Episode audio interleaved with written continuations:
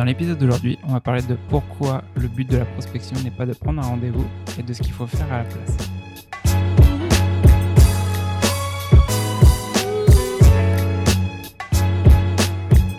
Salut, c'est Elric, créateur de ce podcast et SDR Manager chez Chili Piper.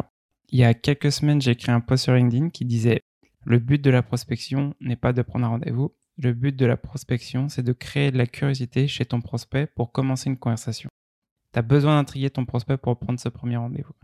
Et il y a eu des commentaires justement de personnes qui disaient qu'ils n'étaient pas d'accord. Et il y a Ayen Leomar qui m'avait demandé en fait euh, justement d'élaborer sur le sujet.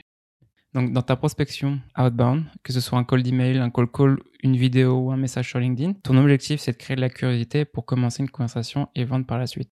Alors oui, tu vas me dire que ton objectif de SDR ou de compte exécutif, c'est de booker le meeting. Oui, c'est vrai, mais c'est ton objectif et pas celui de ton prospect. Lui ou elle euh, s'en tape d'en prendre rendez-vous avec toi justement. Il ou elle veut savoir ce que tu peux faire pour lui ou elle et comment résoudre ses problèmes.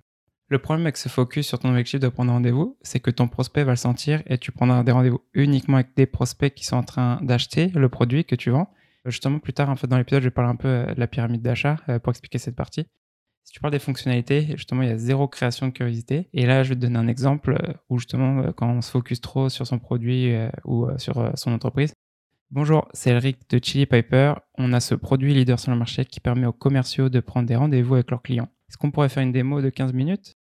Donc oui, tu peux prendre des rendez-vous avec cette approche, mais uniquement avec les prospects qui sont en mode achat. Alors que si tu focuses sur créer de la curiosité, tu parles à une audience plus large qui peut-être ne sait pas qu'elle a un problème ou sait qu'elle l'a mais ne connaît pas de solution à ce problème. là, tu te dis, super Elric, c'est génial ce que tu dis, mais comment je peux créer de la curiosité? En te focusant sur les pains de ton produit et les questions que tu lui poses à ton prospect. Ça peut commencer dès tes premiers emails, appels ou messages sur LinkedIn. Quelques exemples justement. On travaille avec des directeurs marketing qui rencontrent un problème X. Est-ce que c'est aussi le cas pour vous?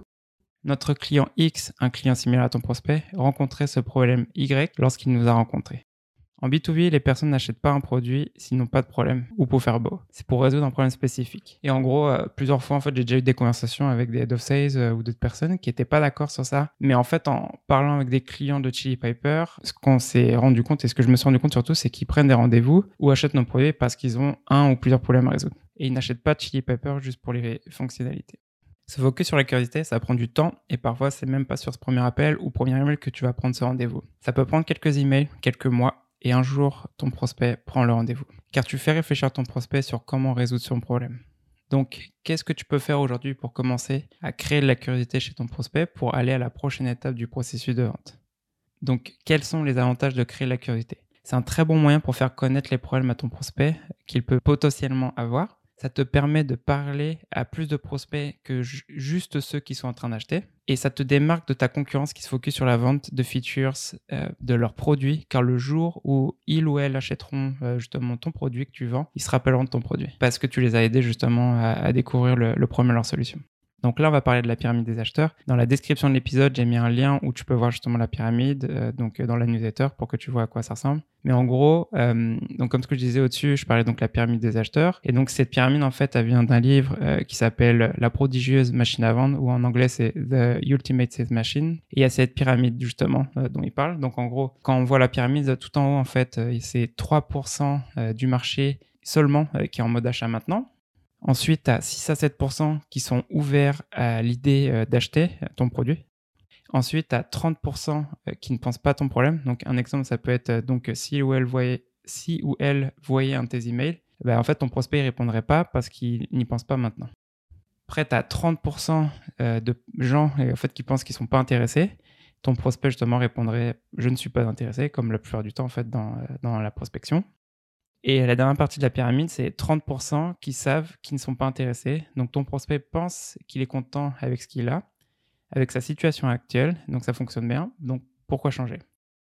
Donc avec ça en tête, si tu te focuses uniquement sur prendre un rendez-vous, tu le prendrais qu'avec les 3% qui sont en mode achat et 7% qui sont ouverts à l'idée d'acheter. Et si tu te focuses sur la curiosité, tu parles au reste de la pyramide et ils voudront peut-être en savoir plus euh, sur ce que tu fais. Et là, maintenant, on va parler euh, de, en tant que manager, donc comment traquer la curiosité. Donc, d'un point de vue du management, bien sûr que tu ne peux pas traquer ça sur un dashboard ou sur un, sur un spreadsheet, ou peut-être pas directement. Donc, quand je prospectais, il y avait 30 à 40% des meetings que je prenais, justement, ils arrivaient en inbound, alors que pour le reste de l'équipe, c'était 10 à 20%. car je me focusais en fait justement sur cette création de curiosité. En, gros, je prenais pas le meeting directement, mais comme je me focusais sur cette curiosité, versus juste prendre un meeting, les prospects les prospects prennent un rendez-vous euh, et achètent le produit, que ce soit en inbound ou en outbound. Alors pour ton équipe, le seul moyen de traquer ça en fait, c'est écouter ou regarder les call calls ou les emails envoyés ou ce qu'ils envoient sur LinkedIn, en fait, euh, ce que fait ton équipe car tu peux seulement voir justement les meetings pris. Et donc, en fait, justement, il faut que tu les coaches et les formes dans ce qu'ils envoient ou dans ce qu'ils disent dans les appels et à se focus sur cette création de curiosité. Et juste euh, pour terminer euh, l'épisode, on va parler de la différence entre euh, outbound et inbound. Parce que justement, quand tu prospectes, la, enfin, quand tu fais de la prospection outbound, tu sais pas où, en est ton prospect en fait dans son process d'achat. Tu as plein de prospects qui sont dans la phase qui sont pas intéressés ou peut-être que tu arrives au moment où ils vont acheter et donc, quand tu prospectes, il faut découvrir où est ton prospect, en fait, dans cette pyramide qu'on a parlé juste avant. Alors qu'en inbound, généralement, ils sont déjà en mode achat ouvert l'idée d'acheter, donc les 3 ou 7% de la pyramide. Pour récapituler l'épisode, créer de la curiosité, c'est la perspective du prospect, alors que prendre le rendez-vous, c'est ta perspective et celle de ton entreprise. Voilà pourquoi le but de la prospection, c'est de créer de la curiosité si tu veux vendre et aider ton prospect à résoudre ses problèmes. Merci d'avoir écouté cet épisode du podcast. Si tu veux recevoir plus de contenu sur la vente, j'envoie une newsletter chaque dimanche où j'y partage du contenu que je consomme chaque semaine. On vient de dépasser les 1186 membres. Et si tu veux t'inscrire, c'est the Merci et on se revoit dans le prochain épisode.